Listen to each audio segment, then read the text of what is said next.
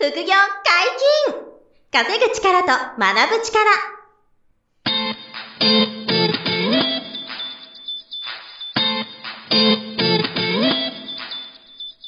この番組は稼げるようになりたいを叶える副業アカデミーの提供でお送りいたします。副業アカデミーはあなたが副業で稼げる状態になることにコミットしたスクール。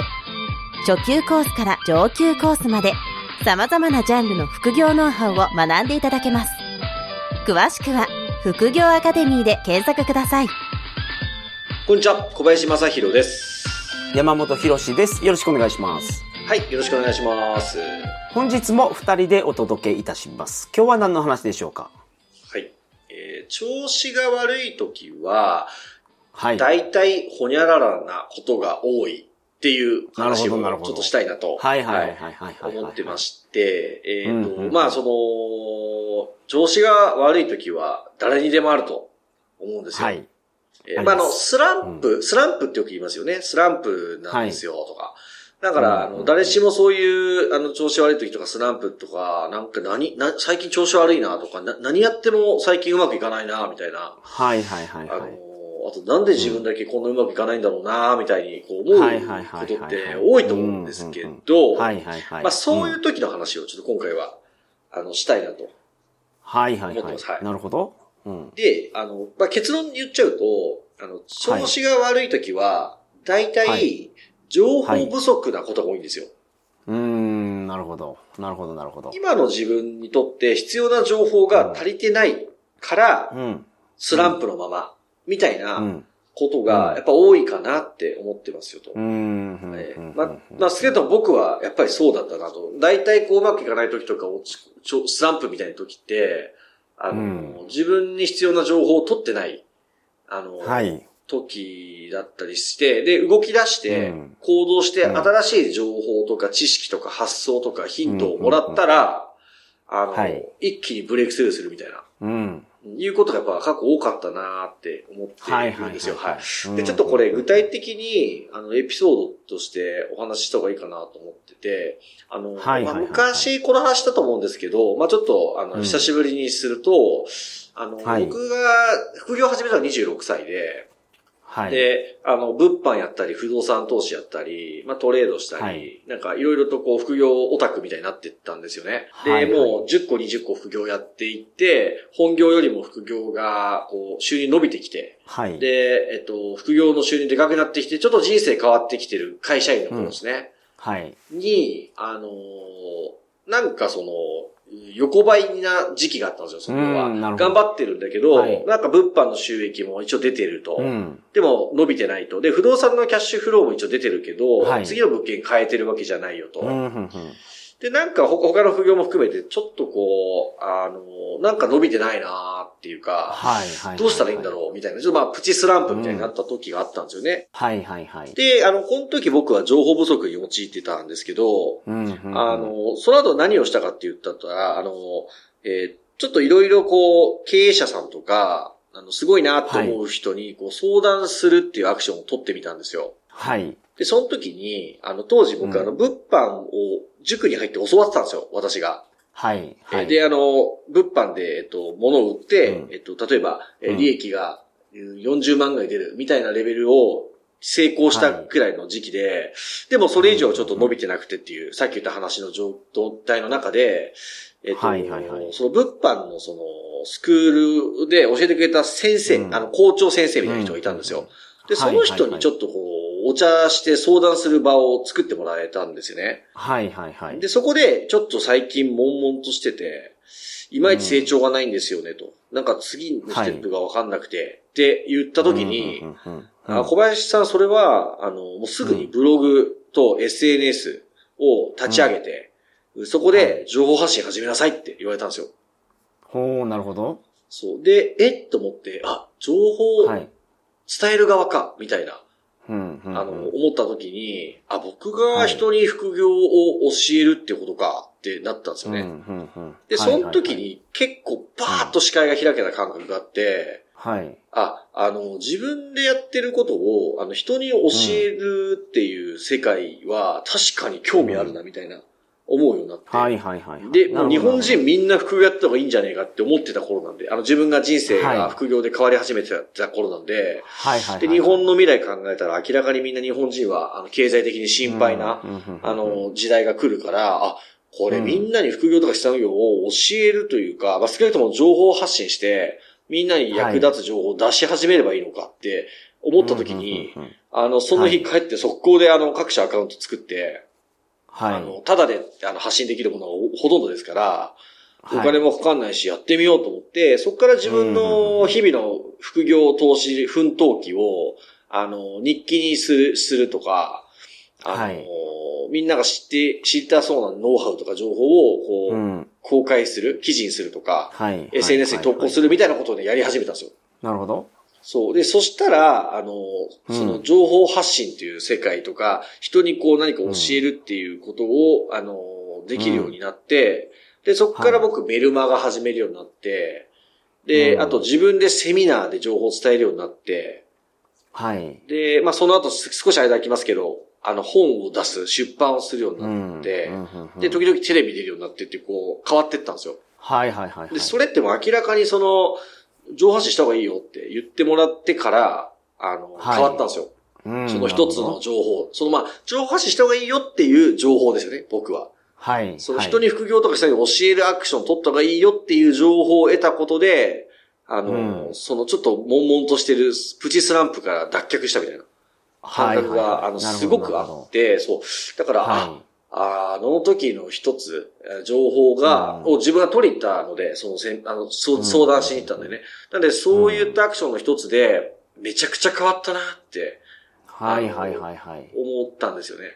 だから、あの、まあ、それはあくまで僕の一つの例にしか過ぎませんけど、大体こう、いまいちだなとか、くすぶってる時っていうのは、自分のこう心地いいコンフォートゾーンの中にいて、今までやってきたことの繰り返しだけで、あうんうんうんのう、んまあ、現状を維持してる時はい。に、あの、その、ススランプ的なものとか、いまいち伸びないなとか、うんうんうんなんならちょっと後退するなみたいな、はい。いう現象が起こると思ってて、でその時うん大体情報不足象だったり、そう、新しい自分にとってプラスになる情報のインプットが止まってる時はいはいはい。に、あの、そういう風になりがちだなって思ってるんですよ。うん、うん、うん、うん、うん。だこれがまあ、あの、もし今、あの、リスナーさんの中で、うーん、なんかうん、最近何も変わってないですね、とか、いまいち、なんか伸びうん。伸びてないですっていう方は、あの、今まで自分が聞かなかったような、あうん。の、情報を取ってみるとか、あの、うん。新しくその、すごいなっていう人に会いに行ってみるとか、まあ、面談申し込んでみるとか、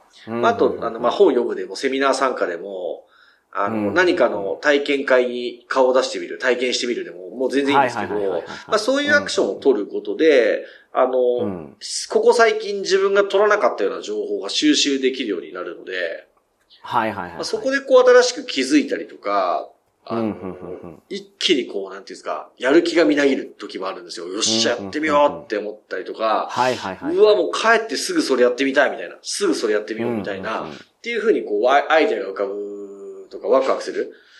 っていうことにこう、つながることが多いので、あの、なるほどそう、そぜひそういうアクションを、あの、うんスランプ気味の時は取ってほしいんですよね。はいはいはいはい。なるほどなるほど。なんか、あの、スランプの時って、しんどいじゃないですか。うんつ、辛いですよね。はい。だから、はい塞ぎ込んはいで、塞ぎ込んでね、情報を取りたくないんですよ。はあはあはあはあ。なるほど。もうやだ、みたいな。もう、もう余計なことしないでって、そっとしといて、みたいになるなるじゃないですか。うん、うん、うん。そうするとね、解決が遅れることが多くて、はい。逆にしんどいから、もう動こうって思って、あの、情報を取りに行く人の方が、あの、乗り、抜け出すスピード感が速いからって、はいはいはいはい思ってるんで、はい。だから、辛い時こそ、億劫な時こそ、アクションを起こそうぜっていう、情報取りに行こうぜっていう話になるんですよね。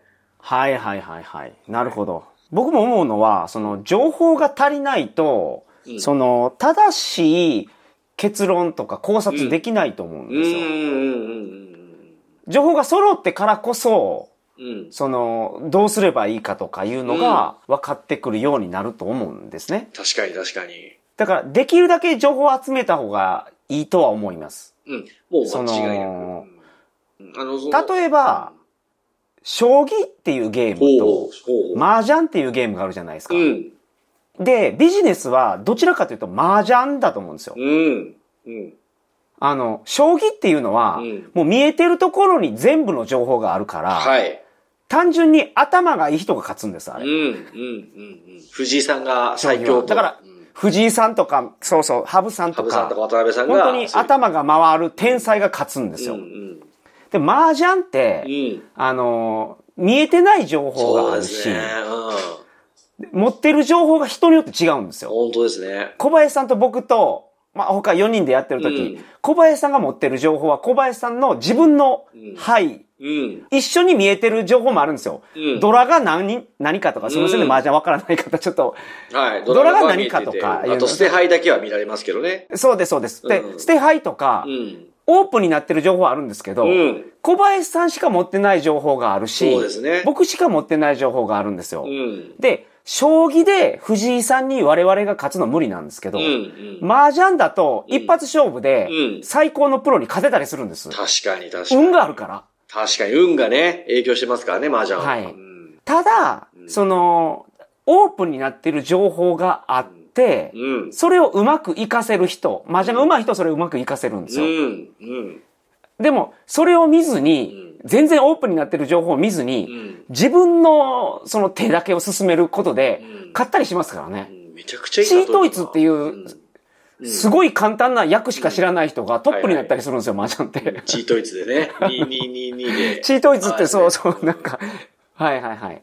しかも、反則をして、その人の情報を持ってる人もいたりするじゃないですか、ビジネスの世界って。うん、ビジネスの世界はそうですね。本来ならば、しはい、知らないはずの情報を、実はここに何が入ってるとか知ってたりする人もいたりするんですよ。なるほどね。うんだから、こっちの方が近いと思っててい、や、そうですね。ただし、うん、その、たくさんの情報を持ってれば持ってるほど有利には進めれるうし、ん。で、完全に全ての情報を掌握するのは難しい、難しいというか無理だと思います。うん麻雀みたいなもんだと思うんで。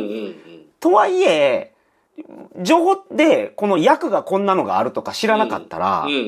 あ、こんなのでも上がれたんですかみたいな話になって、うん実は上がれてたのに上がれなかったみたいなことも、麻雀だとあり得て。ね本当ですね。でオープンになってる情報で手に入れることができる情報っていうのはうん、取るべきで、うん小林さんがおっしゃってる、その、本来ならば自分も知れてるはずの情報がうん取れてなかったりすると、うん。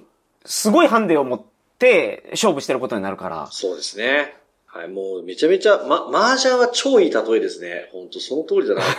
あの、捨て牌を見て、ね、上級者ほどその捨て牌で相手の街が分かっちゃったりしますもんね。そうです、そうね、です、そうですでで、あの、情報取れて、捨て牌の情報取れなくて、手元のね、牌を揃えることだけしか興味がなくなってたら、もう、ど、ね、はいはいはいおのずと差はつきますからね、そこでね。す。はい。うん、それはただそれで勝つ人いるんですよ。そうそう、それで勝つ人いるんですよね。麻雀は運がそう、それが面白いですよね、麻雀はね。だから将棋と違いますよね、はいはいはいはいそこはね。